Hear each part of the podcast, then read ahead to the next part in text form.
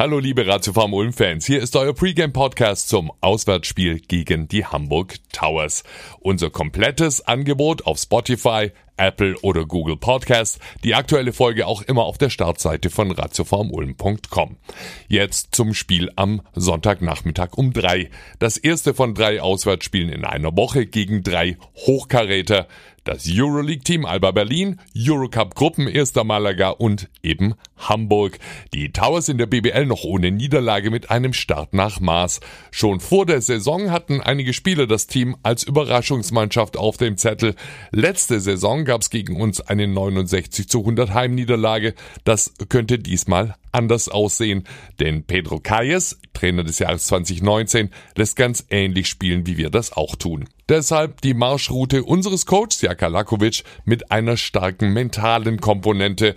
Wir müssen uns auf sehr viel Druck einstellen, dagegenhalten und bereit sein, unter diesem Druck auch selbst das Spiel zu gestalten. They are a very good team, I believe, very well uh, coached uh, and organized. Uh, the philosophy uh, is uh, very similar that we have and the tactics preparation uh, for this game is not gonna be very hard, but uh, we will have to prepare mentally because uh, we will experience a lot of uh, pressure on the ball, off the ball. Uh, so we will have to be ready uh, to execute under pressure. Besonderes Augenmerk gilt dabei sicher auch der Verteidigung von Jordan Swing.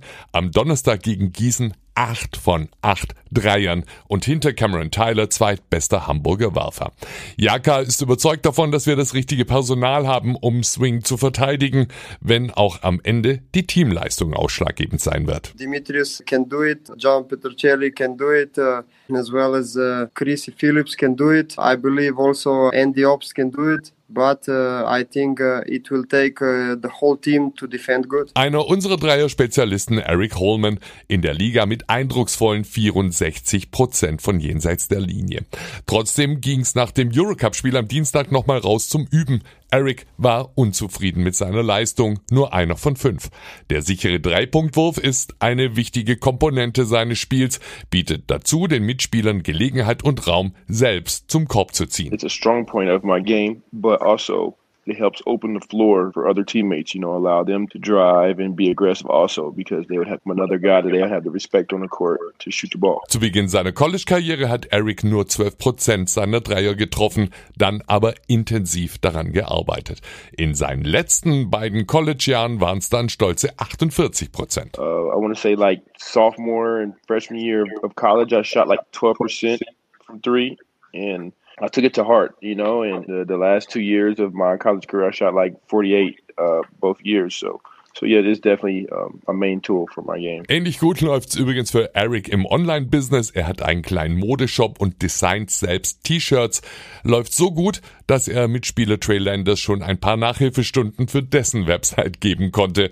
In der Pandemie läuft zwar alles so ein klein bisschen schleppend, aber wenn der Rest wieder anläuft, dann auch der Merch-Shop. Da ist sicher. Uh, I definitely uh, talked to him a little bit. You know, he was he was asking me how how to get started and and how to uh to to push it to you know so everybody could see it and and possibly buy his his merchandise. Things are a little slow right now, just like it is everywhere with the pandemic, but um when it picks back up, you know, everything else will also. Der Link auf unsere Homepage mit unserem Fanshop und allen Statistiken unten in den Show Notes. Hier findet ihr auch die Seite der Hamburg Towers und das Streaming-Portal der Kollegen von Magenta Sport. Übertragung ab 14.45 Uhr. Mit einem Sieg gegen die Towers wären wir an ihnen vorbei und allein mit den Bayern ungeschlagen in der BBL. Ein guter Start in eine Woche mit drei schweren Auswärtsspielen. Auf geht's, Ulmer.